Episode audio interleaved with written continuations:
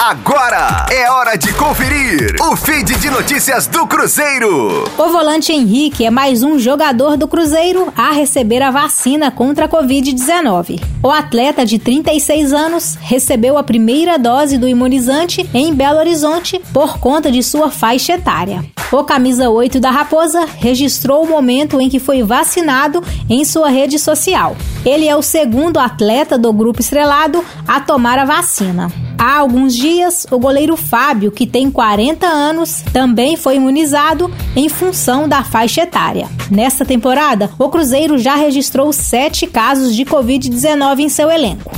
Henrique está fora dos jogos desde outubro do ano passado em função de uma lesão no joelho. Ele passou por cirurgia e está em fase final de recuperação, já em trabalho com os fisioterapeutas da Raposa.